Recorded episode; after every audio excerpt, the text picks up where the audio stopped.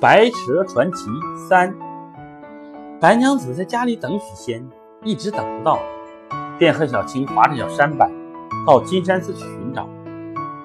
法海和尚见了白娘子，嘿嘿一阵冷笑，道：“大胆妖蛇，竟敢入室迷人，破我法术！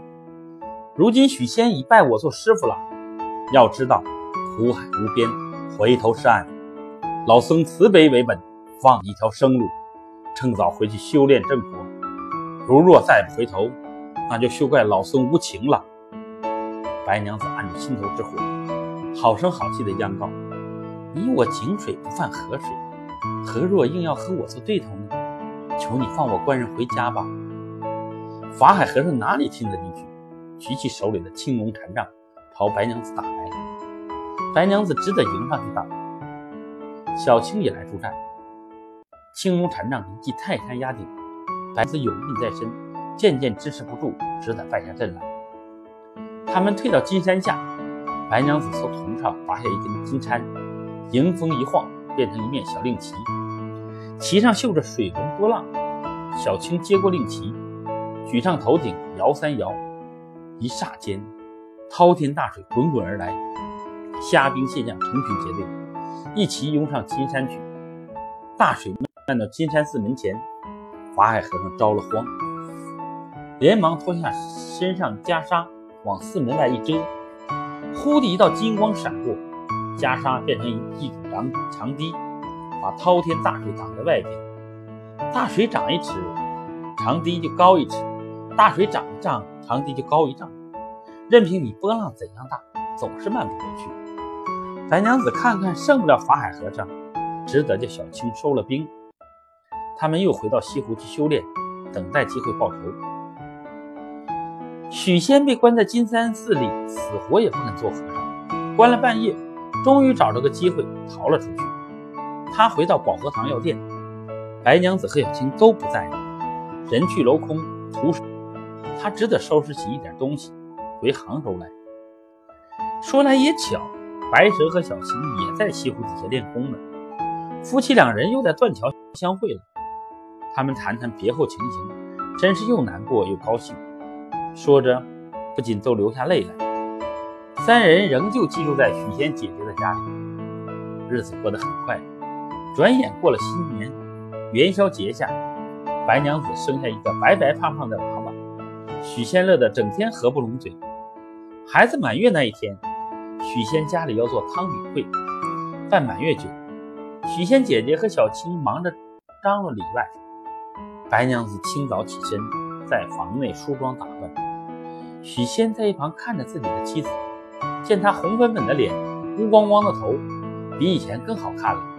他看着看着，忽然想起，今天娘子要带娃出去跟长辈亲友们见面，定个彩头，可惜她头上戴的首饰都丢在镇江没带了。这时，忽听到大门外弄堂里有个货郎在叫喊。卖金凤冠喽！卖金凤冠喽！许仙出门一看，见是卖金凤冠，金光闪闪。许仙越看越中意，便把它买下来，拿进房里，对白娘子说：“娘子，我给你买来一顶金凤冠，你戴上去试试，看看合适不合适。”白娘子看着那金光闪亮的金凤冠，心里很欢喜，就让许仙把它戴到自己刚梳好的头上去。不料，这金凤冠一戴到头上就脱不下来了，他越箍越紧，越箍越紧。白娘子一时只觉得头重脑疼，眼前金星乱冒，便一头倒在地上昏了过去。原来那卖金凤冠的货郎就是法海和尚变的。这时，法海和尚见许仙气急败坏地奔出来，面色都变青了，料想已经上了圈套，便大踏步闯进房里来，朝白娘子头上吹口气。金凤冠就变成金波，金波射出半道金光，把白娘子团团罩住。白娘子泪痕满面，她的身体在金光下面已渐渐变成了条白蛇，被法海和尚收进金钵里去了。法海和尚收了白蛇，在南平净慈寺前的雷峰顶上造了一座雷峰塔，切进气进金钵，把白蛇镇压在塔下，自己便在净慈寺里住。来做看守。小青知道自己现在斗不过法海，便跑到深山里修炼武功去了。小青在深山里练武功，也不知练了多少年。看看自己的本事练得差不多了，就赶回杭州来寻找法海和尚为白娘子报仇。他们打了三日三夜，小青越战越猛，法海和尚累得气喘吁吁。两人从净慈寺前打到雷峰塔下，小青挥起剑，只听轰隆隆一声巨响，雷峰塔倒塌了。白娘子从塔里跳了出来，和小青一道围着法海打。法海和尚原本就支撑不住，如今再添了白娘子，哪里还敌得过？